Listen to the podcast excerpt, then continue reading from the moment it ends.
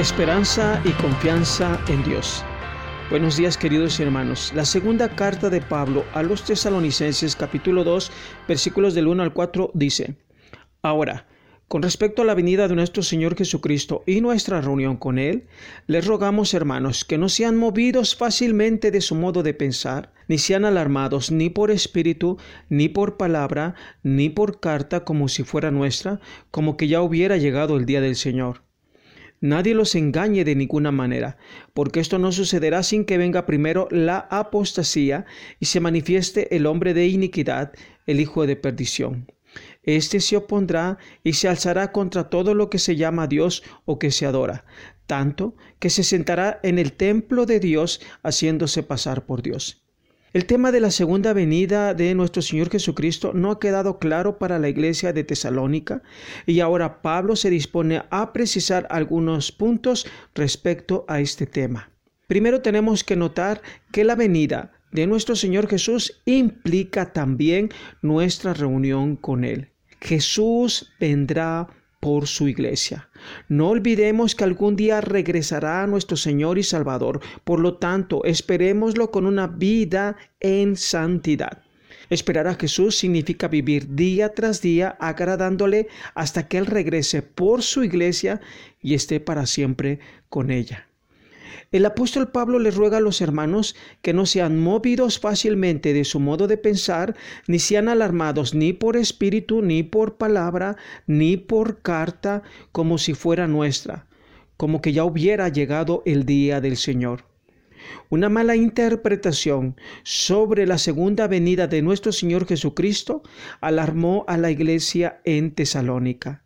La expresión no sean alarmados ni por espíritu significa que alguien profetizó que Jesús ya había venido. La única palabra segura es la que Dios ha permitido que quede registrada en las sagradas escrituras. La única profecía segura es la que viene en la palabra de Dios.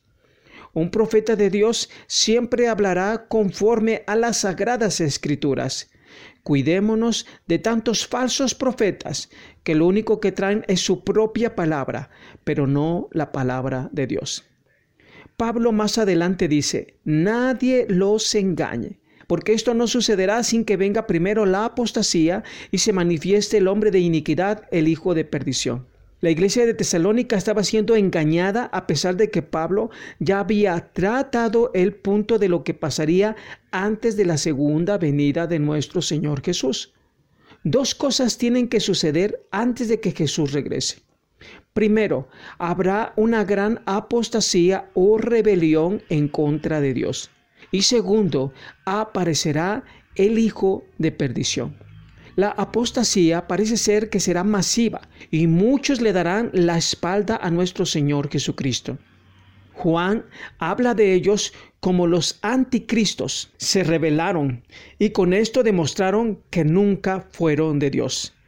Juan escribió en la primera carta capítulo 2, versículo 19, lo siguiente. Salieron de entre nosotros, pero no eran de nosotros, porque si hubieran sido de nosotros, habrían permanecido con nosotros. El hijo de perdición es alguien opuesto a Cristo. Su engaño consistirá en hacerse pasar por Dios.